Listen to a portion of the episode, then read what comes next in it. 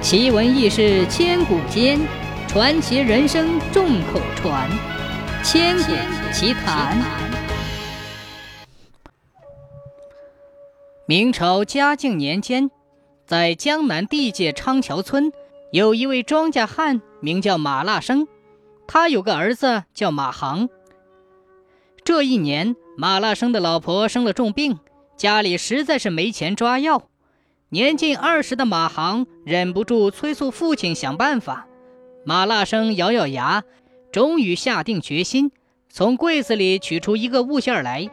那个物件长长的，窄窄的。马航定睛一看，这不就是一个普通的木扁担吗？马腊生一言不发，拎着那条扁担向屋后的山上走去。马航疑惑地跟上去。不一会儿。马腊生来到了一座土坟前，双膝跪倒，低声说起话来。这座坟里埋的是马航的爷爷。马腊生的声音里满含无奈，说道：“爹，如今您儿媳妇病了，我实在是没有银子抓药了，只得动用您这条扁担，请您原谅。”说着，马腊生站起身来，向村后走去。马航不禁感到纳闷儿：这根扁担除了能担重物之外，还能有什么用处呢？动用它就能有银子买药吗？不一会儿，马腊生拎着扁担来到了一户邻居家的门前，张了张嘴，却没能说出一句话来。邻居仔细望了望那根扁担，问道：“腊生，你是不是遇上什么难处了？”马腊生涨红的脸终于说出话来：“我，我老婆病了，没钱抓药，所以，我，我。”邻居接过话头：“所以你想借银子抓药？行，这银子我借给你。”说着，邻居捧出几块银子塞到马腊生的手中。马航注意到那几块银子当中。除了一块稍微大点的银锭之外，其余的都是碎银子，加在一起也不过十两。可马航知道，这位邻居家以种田为生，那十两银子应该是他家全部的积蓄。马航感到十分不解，邻居为何如此慷慨？一见到那根扁担，便借出了自家所有的银子。马腊生用这些银子抓了药。老婆的病也好了，而他省吃俭用一年，终于攒下了十两银子还了债。马航心中的疑团始终没有解开。这天，他听说邻村的一户人家卖了一件家传的古董，得到了许多银子，心中不禁灵光一闪：我家的那根扁担，该不是用十分名贵的木料做成的吧？对，它一定很贵重。是一件祖传的宝贝，因此平日里父亲才会把它锁进柜子里。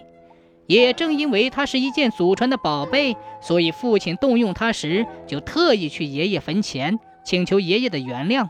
而邻居一见到他，便知道马家还还得起银子，于是慷慨借银。天哪，有这宝贝，我家岂不是要发财了吗？想到这里，马航连忙向父亲求证。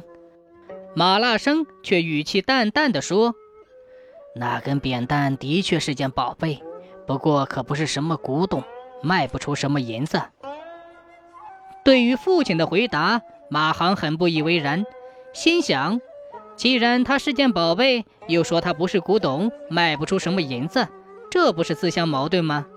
看来父亲还是想瞒着我，这不行，我一定要弄清楚它到底能卖多少银子。第二天天刚蒙蒙亮，马航偷偷地打开柜子，悄悄地取出那根扁担，轻手轻脚地出了家门。一路紧赶慢赶，一个半时辰后，马航赶到了县城，进了一家古玩店铺，请掌柜的给看看自己这条扁担值多少银子。掌柜的拿起这条扁担，只扫了两眼，便伸出四个手指头。马航心头一喜，问。掌柜的，你说他值四千两银子？掌柜的摇了摇头。马航心头一紧，掌柜的，你说他值四百两银子？掌柜的又摇了摇头。马航心里更沉了，他脱口而出说：“掌柜的，难道他只卖四十两银子？”那掌柜的终于开了口：“哼哼，他值四文钱，小伙子，它只是普通的杉木做成的，并非名贵的木料制成，又不是什么古董，只值这个价。我这店铺里正好缺一条挑水的扁担，如果你愿意卖，我倒愿意出四文钱买了它。”马航哪里肯相信掌柜的话？出了那家古玩店，东找西找，又找了另一家古玩店铺，信心十足地走了进去。可这家店铺的掌柜也说，扁担是用杉木制成的粗使家伙，根本不是什么古董。就这样，马航走遍了县城所有的古玩店铺，可没有哪一家店铺的掌柜说它是古董。这下，马航不得不相信。这条扁担确实是一条普通的扁担，无奈之下，他只好出了县城，往昌桥村走去。一路上，马航脚步蹒跚，心灰意冷，好几次他都想扔了那条扁担，但一想到父亲一直把它当成宝贝，却没敢扔。太阳下山之时，昌桥村终于出现在马航的眼前。走到村口，马航发现父亲正等在那里。这天上午，马腊生就发现他锁在柜子里的扁担不见了，便明白儿子去了县城找行家品鉴扁担去了。于是，一整天他都待在村口等儿子回来。回到家中，马腊生从马航的手中接过扁担，对马航说：“儿子，现在你知道它不是古董了吧？我这就告诉你，我为何把它当成宝贝。”原来二十年前，一伙土匪来到昌桥村，想要抢劫全村。村里的成年男子纷纷与土匪打斗起来。马航的爷爷也操着家中的一根扁担，一马当先，冲进了土匪当中。一个多时辰后，土匪终于被赶跑了。可马航的爷爷身中数刀，当场丧命，那条扁担却完好无损。在那场打斗中，马航的爷爷是唯一被土匪杀死的村民，因此其他的村民对马家非常感激和敬重。而从那以后，马腊生便将父亲留下的这条扁担当作宝贝一般锁在柜子里。老婆病重后，因无钱抓药，马腊生的心里不得不冒出借银子的想法，但他一时不知如何开口。于是他取出了那根扁担，这样邻居一见到他，便知道马家已经到了山穷水尽的地步，从而出于感激和敬重，倾囊而借出银子。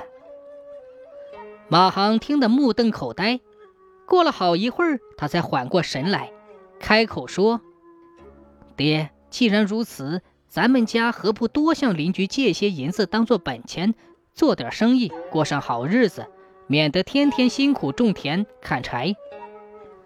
马腊生瞪了他一眼，说道：“如果不是给你娘治病，如果不是为了救急，我绝对不会拿出那根扁担，绝不会向邻居借银子。咱们家可不能把乡亲们的感激和敬重当做本钱呐。”马航不敢再言语，心里却盘算开了。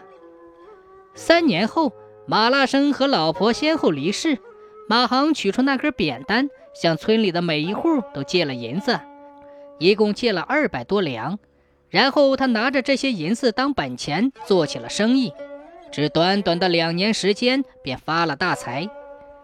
转眼又过去了一年，让乡亲们没有想到的是，马航又开始在村里借银子，而且一次接一次的借，村里很多人家的钱都快被借光了。村民们不禁感到奇怪：马航既然已经发了大财，那还借那么多银子干什么？村民们一打听，这才知道，马航发了财之后，竟然在县城里结交了一批赌徒，学会了赌博，把家当输了个精光。实在没奈何，他才向村民借起银子来。知道这个内情后，村民们再也不肯借银子给马航了。这一天。马航扛着那条扁担在村里转悠了半天，一边转悠一边大声的叫骂，骂村民们忘恩负义。可他骂了半晌，也没能借到一钱银子，只得连夜将家搬到外地，隐姓埋名躲赌债去了。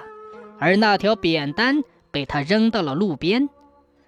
第二天一早，村民们发现了那条扁担，大家叹息一阵后，把那扁担埋在了马航爷爷的坟里。